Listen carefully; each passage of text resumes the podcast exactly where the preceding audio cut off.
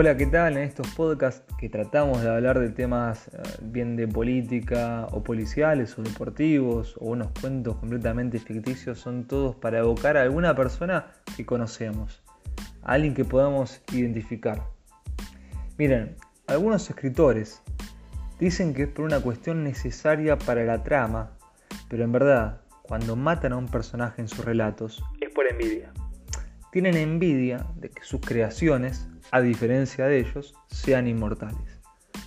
Hoy sabemos de historias protagonizadas por personajes que fueron creados hace cientos de años. Es más, sabemos de proezas hechas por personajes que a su vez carecen de autor, o mejor dicho, que son anónimos.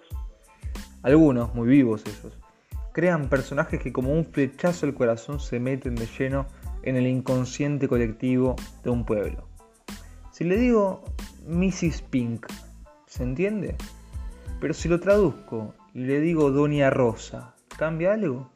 Porque en Argentina se conoce a Doña Rosa como la persona medio chuma, medio ignorante, con una lengua muy larga.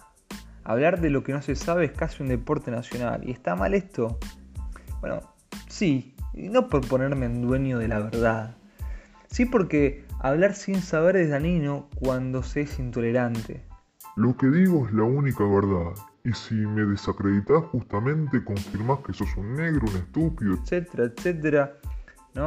Plantean los intolerantes.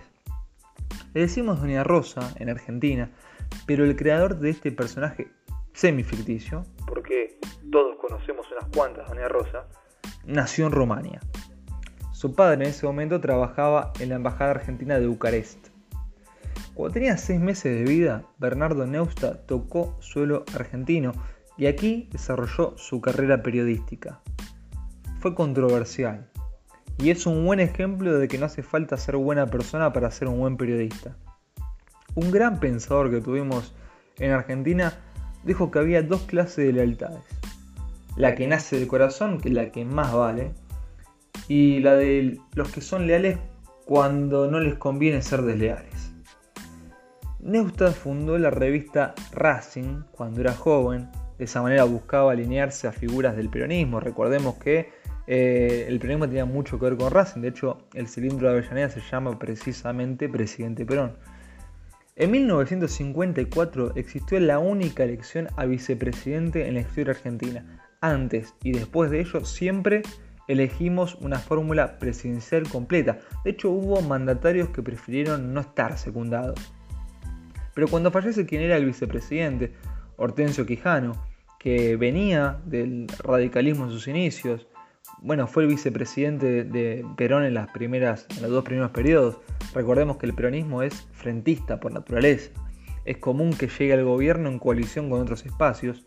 Cuando él falleció, fue la única vez en la historia que hubo elecciones para vicepresidente de la nación argentina elección en la que resultó electo el contraalmirante Alberto Teiser, pero estuvo solo un año en el cargo porque en el 55 ocurrió un nuevo golpe militar en la historia argentina.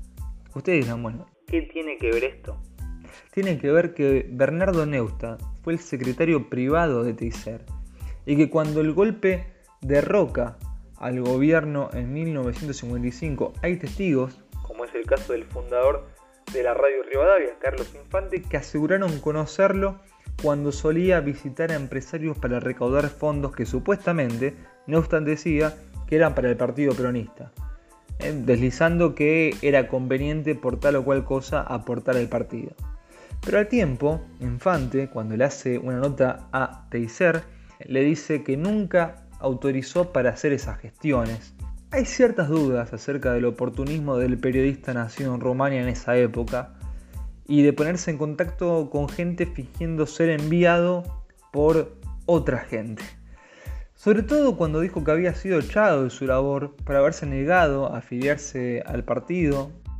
Tiempo después se encontró un legajo que indicaba que el 19 de noviembre del 52 se había afiliado al peronismo. Vuelvo a la frase. Hay dos clases de lealtades la que nace del corazón, que es la que más vale, y la de los que son leales cuando no les conviene ser leales. Quizás se aplique más a este caso. Esto pinta de cuerpo entero lo que sería la vida de este periodista admirado y odiado por muchos, por su característica forma de llevar adelante los programas. Fue un fervoroso defensor del proceso militar y también del menemismo, sobre todo cuando comenzaron las privatizaciones. Si bien Neusta le hablaba a Doña Rosa, podemos afirmar que él le puso nombre a algo que ya existía.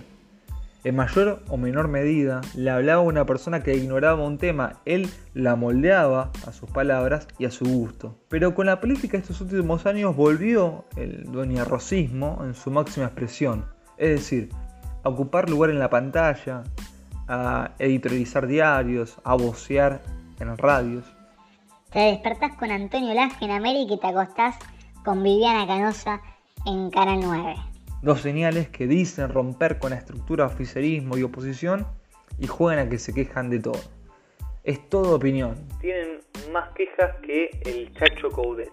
A lo Tato Bores, en donde la historia giraba en torno a que un ellos, que vendría a ser el gobierno, y si era peronista mejor, creen que nosotros somos unos giles bárbaros y nos basurean. Pero nosotros no somos ningunos giles y solo hace falta esperar a que todos se den cuenta.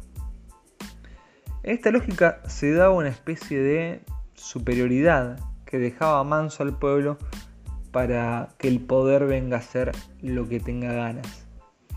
En definitiva, lo que importa es creer que yo soy menos gil que el vecino. Es más, capaz que al otro día se juntaban en el trabajo y decían, ¿lo viste a Tato? Siempre iba a haber alguien que no lo veía. Y ese justificaba todo el status quo de que estábamos como estábamos por gente como él, que no cambiamos más, etcétera, etcétera. Era brillante. Lo que ahora se conoce como el sesgo de confirmación. O sea, solo consumir lo que te da la razón. Pero Doña Rosa tiene una gran enemiga, que increíblemente no es otra que Doña Rosa.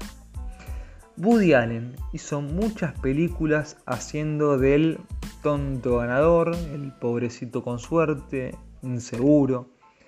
En el 2016, cuando su film Café Society inauguró el Festival de Cannes, fue consultado sobre su continuidad y dijo, atención, haré cine hasta que los tontos dejen de apoyarme. La culpa de que exista Doña Rosa no es del gobernante que oprime, que fastidia, que cree que nadie sabe nada. La culpa es de Doña Rosa, que prefieren que le digan que eso es así y que no hace falta pensar. En definitiva, a Doña Rosa le dijeron de todo. De todo, ¿eh? De todo, menos que piense.